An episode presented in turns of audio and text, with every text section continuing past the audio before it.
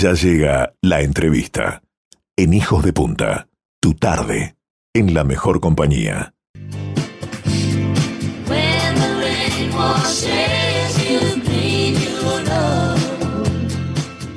Qué elegancia que tiene Fleetwood Mac haciendo Dreams aquí en Hijos de Punta. Son las 3 y 33 de la tarde.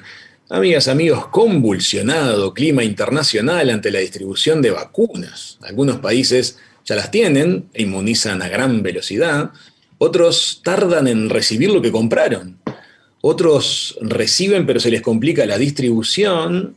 Y hasta hay alguno que tiene vacunas y parte de su población las desprecia. En el medio, las potencias mundiales se reposicionan, surgen ventajas políticas, nuevas dependencias, se muestran capacidades tecnológicas y miles y miles de millones cambian de Es la diplomacia de las vacunas. Buen momento para recibir a la genial analista Susana Mangana y que nos ayude a entender mejor los hilos que tironean la geopolítica de estos meses que nos toca vivir. Susana, muy buenas tardes, gracias por estar con nosotros. Por favor, muy buenas tardes para vosotros también ahí en el programa. Muchas gracias por este contacto. Vamos a posicionar un poquito la charla, a ver dónde estamos eh, parados. las grandes potencias como Estados Unidos, China, Unión Europea, Rusia, trataron de desarrollar sus vacunas autóctonas rápidamente para lograr que, la pandemia remita en sus territorios. Em, pero también la llegada de las vacunas genera pulseadas económicas y, políticas, porque eh, si bien hay un interés de la ciudadanía de los países centrales de vacunar cuanto antes, em, los otros países del mundo no tienen capacidad científica para desarrollar en ese tiempo y dependen de los productores. ¿Y cómo se pone entonces este tablero a, rodar, Susana? Y bueno, como tú casi ya has eh, enunciado en la presentación del tema, yo creo que lo importante que tenemos que reconocer ahora es que estamos viviendo en un mundo de distopías, ¿no? Donde tenemos una sociedad que no deseamos, pero que es la que tenemos, producto de esta situación que eh, lo inundó todo y lo acaparó todo, que es la pandemia del COVID-19, y que ahora vemos esa mm, diplomacia por las vacunas eh, que de blanda tiene muy poco, porque es el llamado soft power, ¿verdad? Pero que en realidad yo lo que creo es que esconde esa geopolítica por intereses geoestratégicos, geoeconómicos, como siempre, y por supuesto por ejercer eh, control en zonas de influencia política. Y esa carrera que tenemos entre India, que es el gran productor de vacunas a nivel mundial, con el Instituto Instituto del Suero, es la fábrica de las vacunas del mundo, pero también con la Sinovac, el producto estrella ahora de China, eh, que justamente le sirve para seguir ejerciendo esa zona de influencia entre vecinos, pero también para lavar de alguna manera su imagen en caso de que no sea muy buena en algún capítulo, el tema de los derechos humanos o el respeto, por ejemplo, a las normas laborales, en el caso de China. Pero eh, también cabe preguntarse, porque si no, de lo contrario, estamos siempre inclinando la balanza hacia la crítica fácil, que es lo, simple de hacer, pero ¿por qué no preguntarnos también por qué Occidente ha sido tan lento a la hora de producir? Es decir, los laboratorios, por ejemplo, de Alemania o de Gran Bretaña o de Estados Unidos, ¿por qué han sido tan lentos a la hora de producir y sobre todo de distribuir el suero que nos vacunan y que, y que nos inoculan para de alguna manera inmunizarnos en contra del COVID, por más que todavía pesa esa incertidumbre de qué va a pasar también una vez que estemos, no todos, pero casi todos vacunados. ¿De esa manera se termina esta pandemia o todavía vamos a vivir en un mundo de desfase donde tenemos algunos, algunos grupos de élite que están siendo vacunados primero y otros que no son? Entonces, ¿cómo empezamos a convivir eh, de esa manera? Y esto también desata muchísimas cuestiones, sobre todo retos éticos, ¿no? Podemos ir hacia un mundo de discriminación, por ejemplo, con ciudadanos vacunados y otros que no. Se van a pedir certificados de vacunación o pase libre, por ejemplo. Eh, se va a priorizar que entren aquellos que se vacunaron cuando todavía la vacuna no está disponible para toda la población. Entonces, yo creo que esto es importante y es necesario que se hable, por eso agradezco el espacio y este debate, pero claramente esta carrera, esta diplomacia de las vacunas lo que nos demuestra es que hay un reacomodo en el sistema internacional, ¿verdad? Donde tenemos a las potencias de siempre disputando sus eh, esferas de influencia y otras que no quieren dejar de ser importantes en su región. Por ejemplo, India o China, los dos gigantes que tenemos hoy en el continente asiático. Susana, tú sabes que mm, acerca de lo que mencionabas recién, em, a mediados de, enero, el primer ministro griego eh, Mitsotakis fue uno de los primeros líderes de la comunidad europea en plantear la creación de ese pasaporte de vacunación o el pasaporte COVID, certificado digital que permitiría la movilidad. Uruguay eh, también ha tenido voz respecto de ese tema. La industria turística del mundo seguramente termine yendo hacia ese lado. Y todas estas cosas mueven miles de millones porque hay que desarrollar esas aplicaciones, hay que hacerlas funcionar, eso requiere mm, aparatos, requiere test, requiere un aparataje significativo. Ha habido un gran cambio de manos de dinero seguramente en los grandes números del mundo. Eh, empresas que ya eran grandes se volvieron gigantes, empresas de tecnología que también eran medianas se volvieron grandes. Em, ¿Cómo te parece que se reacomoda el paquete a nivel de naciones con esta movida de plata de manos? Bueno, como tú dices, eh, siempre de toda crisis eh, hay personas que se benefician y otros que se ven afectados. Y evidentemente para las farmacéuticas y para los laboratorios esto ha sido un, negocio redondo. Fíjate que tú recordarás que yo acabo de regresar del País Vasco de mi tierra natal y de España, y realmente viajar hoy es una odisea, porque necesitas presentar los PCR, necesitas presentar una declaración jurada de salud y todo eso enlentece los procesos de abordaje a los aviones, pero también genera un estrés para las personas que no están habituadas a trabajar, por ejemplo, con herramientas digitales. Eso ya es otro, otro harina de otro costal, podríamos decir que es otro proceso que se nos viene y para instalarse, ¿verdad? Pero si también ahora vamos hacia esa certificación, hacia esa suerte de, eh, bueno, el pase, ¿no? Porque ahora ya estamos vacunados, entonces a mí me van a dar prioridad a la hora de hacer turismo o de registrarme en un hotel. Todo esto realmente hay que tener mucho cuidado, porque hay distintas, como siempre, hay distintas eh, bibliotecas al respecto. Hay aquellos que dicen, bueno,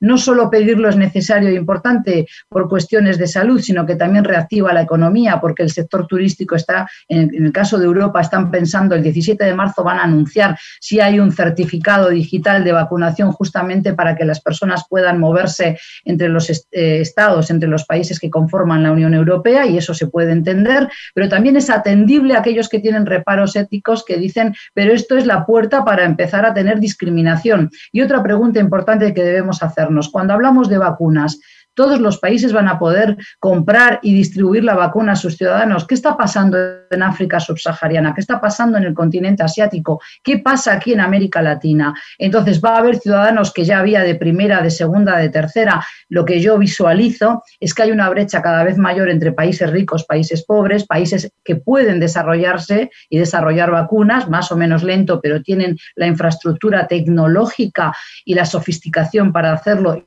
el dinero para poder pagar a esos científicos, ¿verdad? Por ejemplo, Rusia hoy está buscando locales y lugares idóneos para fabricar la Sputnik, la vacuna Sputnik 5 en, España, por ejemplo. Entonces, ¿qué pasa con aquellos países que no tienen toda esa espalda económica para poder hacer frente a esta necesidad? Y eso creo que es algo que nos debe interpelar en tanto que ciudadanos de esta aldea global. Y hoy ha quedado más patente que nunca que vivimos en un mundo hiperconectado, más allá de si estamos en un momento de post-globalización, de casi post-pandemia, pero que todavía hay mucho camino, mucho trecho por recorrer, ¿verdad? No se ve todavía la luz al final del túnel. Entonces yo creo que sería muy triste que de repente ahora eh, los europeos sean aquellos o los norteamericanos, canadienses sean los que tienen ese pase libre y sin embargo a todos los africanos se les dificulte el acceso. Ya de por sí son marginados, muchas veces vistos como los parias del sistema internacional, ni hablemos de los flujos migratorios que todavía quieren llegar a Europa y que ahora son realmente pues carne de cañón con todo lo que está pasando. Yo creo que esto es algo que nos debe interpelar y por lo menos en mi faceta, tanto en, los medios de comunicación como como docente, creo que hay que volver a reivindicar eh, un aspecto que es crucial y que es la solidaridad. Y eso quedó demostrado no de manera utópica, sino que cuando la pandemia realmente afectó a todos los países eh, en el mundo, eh, hubo necesidad de comprar mascarillas en Turquía o ventiladores, eh, mecanismos para respiración y demás asistida. Tenemos todo el tema de la fabricación de vacunas que proviene, por ejemplo, de India, de China. bueno, pues yo creo que esa solidaridad es algo que también debe pesar a la hora de tomar este tipo de decisiones.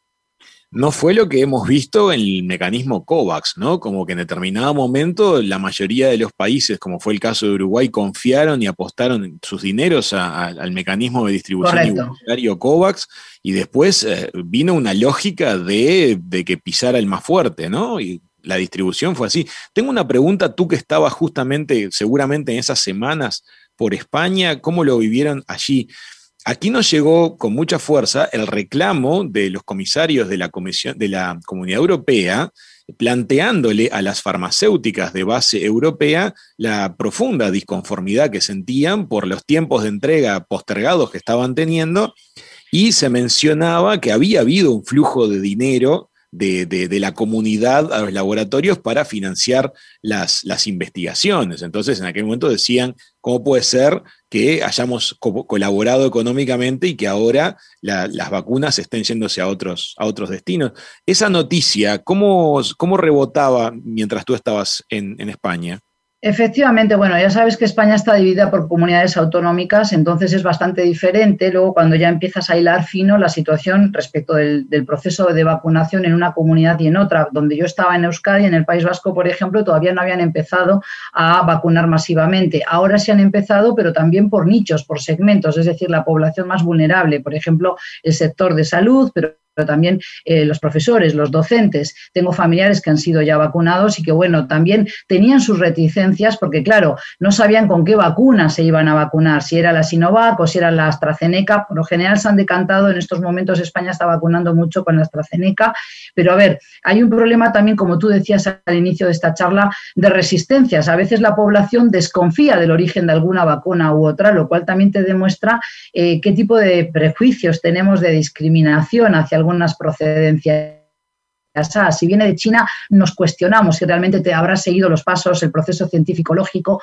Entonces, si viene la Pfizer, parece que sería mejor, nos da más garantías. Y yo creo que en ese tipo de dilaciones también se nos va un tiempo muy vital para seguir ganando esa inmunidad de rebaño que viene lenta. En el caso de España, que tú decías cuando yo estaba allí, fíjate que solo se han inoculado el 2,8% de la población, que alcanzaría hoy aproximadamente a 1,4 millones de, de personas en el territorio español, cuando estamos hablando de algo más de 45 millones que tiene España. Entonces vamos muy lentos realmente. También se empezó con el sector etario de los mayores de 90 años, que ciertamente no son muchos, pero los hay. Entonces, bueno, esto es un respiro para, por ejemplo, las casas de salud, para las personas que atienden a, los ancianos, pero ciertamente eh, va muy lento este proceso. Por eso yo creo que era importante, como lo estabas tú enfocando el tema, ¿no? Toda esta diplomacia de las vacunas ha desvelado los puntos débiles también de zonas muy desarrolladas. Ahí tenemos a una Europa que puede de fabricarlas más lento, distribuye lento, pero que puede seguir comprando. Y tenemos zonas del planeta como Senegal o como Sudáfrica que van con una demora eh, importantísima y que por tanto yo creo que tenemos que tener sumo cuidado, porque como tú decías, ese fondo, el COVAX de la Organización Mundial de Salud, ahora va a recibir, supuestamente se han comprometido tanto India como China a eh, poder donar muchísimas, eh, varios millones. En el caso de, China, creo que recordar que son 10 millones de dosis, que parece algo insuficiente, ciertamente, y 200 millones en el caso de India. ¿Por qué? Porque India y China también están compitiendo porque son rivales geopolíticos en su zona de influencia. Y eso es lo que no podemos perder de vista que todas estas donaciones, toda esta cuestión que parece meramente de salud y de economía, esconde lo que siempre ha tenido el mundo, que son aquellos países que quieren dominar a otros, que quieren conquistar tierras y en este caso que quieren conquistar corazones para poder tener y ejercer otra influencia mayor. Claro, este, evidentemente un país que, dona una enorme cantidad de vacunas este, amplía su influencia sobre otro, sobre otro estado, ¿no? Este, es un, bueno, eso está pasando en Nepal claro, Nepal, por ejemplo, Nepal que tenía una relación muy ríspida y bastante mm, fría en estos últimos años con la India, resulta que ahora ha recibido donaciones de India, pero Nepal se ha estado acercando progresivamente a Beijing, a la o sea, al gobierno de, Pekín, ¿verdad? Entonces todo esto también mueve esas arenas movedizas de quién va a controlar después eh, Nepal, quién va a poder firmar otro tipo de contratos eh, o, de, o de prestaciones por parte del gobierno de Nepal. Lo mismo ocurre con Sri Lanka, por ejemplo, para promover lo que es eh, el proyecto de terminar una terminal de contenedores para ampliar el, puerto de Colombo, la capital de Sri Lanka. Bueno, y ahí tenemos a China que quiere ejercer esa influencia en una zona que le es vital para seguir siendo eh, la gran potencia económica, militar, pero también geopolítica, porque muchas veces no es solo la economía, sino que es eh, unir la economía, es decir, todo lo que es clave para sustentar la economía de un país, por ejemplo, en el caso de China, los hidrocarburos, que es lo que busca en Oriente Medio o, por ejemplo, en otras partes de Asia y en África, o, por ejemplo, la producción de alimentos para su población, que es lo que busca en el caso de América Latina. Si a eso se le une el poder político, ahí tenemos toda esta suerte de conglomerado que hace que hablemos de una disciplina que es la geopolítica. Ah, qué interesante lo que estás poniendo sobre la mesa. En particular, decís que el caso de China que tiene en sus manos en este momento la vacuna Sinovac y con disponibilidad, con una producción de alta velocidad, aparentemente con capacidad de sacar muchos millones, pero ¿a quién le dono? Le dono a quien tiene las riquezas naturales que en el mediano y largo plazo le interesan a China. Es decir, no es, una, no es que las salgo a distribuir a lo loco, salgo con un criterio bastante, una política de Estado. Claro, por supuesto, esto es negado por el, por el gobierno de, Pekín. Ellos dicen que no están haciendo geopolítica con la distribución de la, de la vacuna, pero eso eh, evidentemente no lo podemos tomar como válido, porque si bien puede tener donaciones al fondo COVAX de la OMS, ¿verdad? También es verdad que está apoyando a sus vecinos para hacer de contrapeso, para poner una cuña en los intereses geopolíticos de la India. Y eso siempre ha sido así, el mundo se ha regido así, ¿verdad? Cuando recordamos en el siglo XIX y XX la colonización eh, europea, por ejemplo, del continente africano, fue también a gusto y capricho de las potencias coloniales de aquel momento, solo que ahora tenemos eh, más invitados a, esa mesa de los que dirigen eh, el mundo, ¿verdad? ¿Quiénes están dominando hoy el mundo? Pues son aquellos que están también disputándole a Estados Unidos toda vez que hay un absentismo, si se quiere, de alguna manera ha habido un corrimiento y de alguna manera Estados Unidos desatendió algunas zonas de influencia que otrora le pertenecieron y eso ha sido convenientemente aprovechado por Rusia en el caso de Oriente Medio,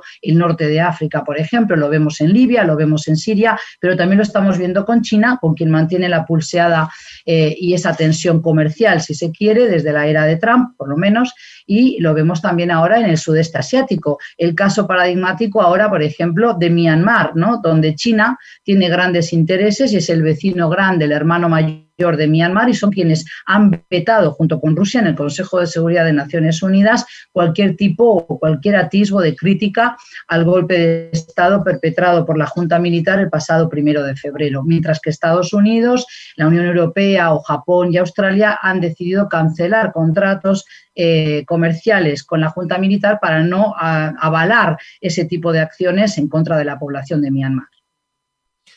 Susana, tú que estás muy acostumbrada, muy entrenada y, es tu campo de, actividad, entender los fenómenos sociológicos e históricos. Va a llegar un día, un día todavía lejano, en el cual el proceso de la pandemia del 2020 se va a estudiar como caso. Así como hoy estudiamos la, fiebre amarilla de 1918, la epidemia del 57, va a haber un día en el cual eh, coronavirus 2020 va a ser un caso de estudio. ¿Qué imaginás para cuando llegue ese momento que va a reservar la historia para decir acerca del rol de las Naciones Unidas? A ver, eh, mal con ellas y peor sin ellas también. Es decir, es verdad que son lentos en reaccionar, es verdad que muchas veces las articulaciones o, por ejemplo, las condenas que de allí surgen, después no tienen en, los hechos nada cambia sobre el terreno. Ahí tenemos el informe, por seguir un poco el hilo conductor de lo que veníamos charlando, el informe de Naciones Unidas del 2019 ya sentenció que hubo una limpieza étnica, un genocidio contra el pueblo rohingya, que son musulmanes, en Myanmar. Y sin embargo nada cambió, muy por el contrario, todo se agravó y ahí tenemos ahora la situación caótica que se vive, arrestos, ejecuciones, desapariciones de algunos líderes religiosos, que, eh, perdón, religiosos no, políticos que no sabemos, opositores a, la Junta Militar que no sabemos cuál es su paradero. Entonces, realmente uno dice, ¿para qué sirven las Naciones Unidas en el siglo XXI? Y todos acordamos de que hay que reformular su forma de trabajar. Pero por otro lado, ¿qué pasaría si no tuviéramos ese foro multilateral donde todos los países tienen voz y voto? Donde a pesar de no tener un asiento permanente, grandes y chicos pueden ir rotando. Yo eh, eh, creo que Uruguay, cuando estuvo allí dos años sentado, si no recuerdo mal, entre el 2015 y el 2017, pudo estar asistiendo a las reuniones, pudo comprender cómo se manejan los hilos de la seguridad internacional, de la política internacional y también hacerse escuchar, un país, un voto. Sabemos que había presiones importantes sobre los más chicos, pero a mí me parece que debemos ser cautos a la hora de condenar y criticar todo lo que hace Naciones Unidas porque correríamos el riesgo de anular también aquello que ha venido haciendo bien. No tendrían los líderes mundiales otro lugar donde escucharse, donde verse las caras si no fuera por Naciones Unidas. Y eso también tenemos que saber respetar. Es tema que surge en, las charlas, frecuentemente en las charlas de amigos, cuando estos temas se ponen sobre la mesa, aparece esa crítica hiperdura hacia Naciones Unidas. Em, tu frase lo resume todo. Este, tal vez las cosas puedan ser mejor, pero mejor que siempre estén. Sí, y hay otra cosa, cuando criticamos eh, algo que está ocurriendo es lógico, las personas y sobre todo en una charla más distendida de amigos no tenemos el tiempo de hilvanar todos los hilos o de poner y encastrar todas las piezas del puzzle. Pero, por ejemplo, eh, si nos damos cuenta, al inicio de la pandemia, hace ya un año, algunos filósofos de relevancia en estos tiempos, como el coreano, el surcoreano que es Byung-Chul Han y también eh, tenemos a Yuval Noah Harari, el israelí, hablaban de cómo era la forma de enfrentar los distintos países esta pandemia. Y todo hacía imaginar que una vez que pasara el momento álgido de la pandemia, ahora estamos hablando de desescalada en distintas fases, en distintas partes del mundo, el proceso ya de vacunas y lo que se viene con el mundo post-pandémico. Y sin embargo, yo aprecio que todavía estamos todos pensando en vamos a vacunarnos rápido, vamos a inmunizarnos para poder volver a hacer exactamente lo que veníamos haciendo. Es decir, congregarnos, juntarnos, pero también volver a ese ritmo vertiginoso de vida, volver a trabajar, viajar, eh, llenarnos de muchas veces eh, de objetivos imposibles que vivimos pensando en cómo consigo una casa mejor, cómo me voy de vacaciones un mes, cómo cambio de auto y descuidamos los afectos. Tuvo que venir la pandemia para recordarnos que a veces eh, con nuestras acciones podemos dar mucha vida todavía a personas mayores de y Uruguay tiene que entender de eso porque tiene una población añosa importante. Cómo se volvió vital el contacto con nuestros abuelos y que nuestros mayores pudieran ver a los nietos, a los hijos.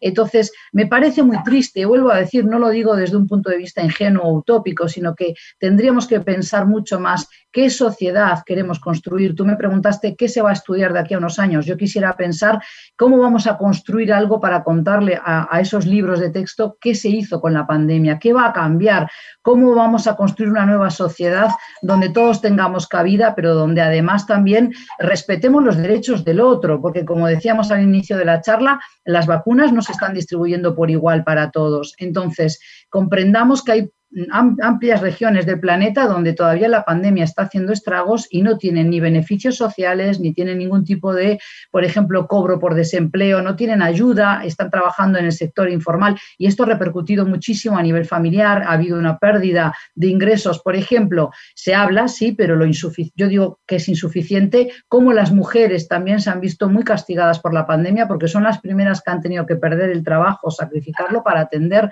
y cuidar a niños o ancianos en sus hogares, con lo cual yo creo que todo esto nos debería haber motivado para repensar y reconducir ese GPS llamado sociedad del siglo XXI para no seguir estampándonos y cayendo en la misma piedra dos veces.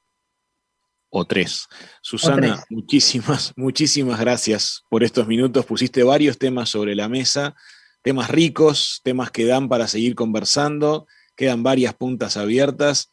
Es un placer tenerte en la mesa de Hijos de Punta. Muchas gracias. Bueno, gracias a vosotros, como siempre, por estas notas que permiten hablar un poquito más holgadamente y explicar las cosas en otro detalle. Muchas gracias. Muy buenas tardes. Gracias, Susana. Amigas, amigos, es siempre un placer escuchar el punto de vista lúcido de la información tan rica que maneja Susana Mangana a cotidiano, em, en su ámbito personal, en su ámbito docente, y poderla compartir con todos ustedes. Pasó por la mesa de Hijos de Punta.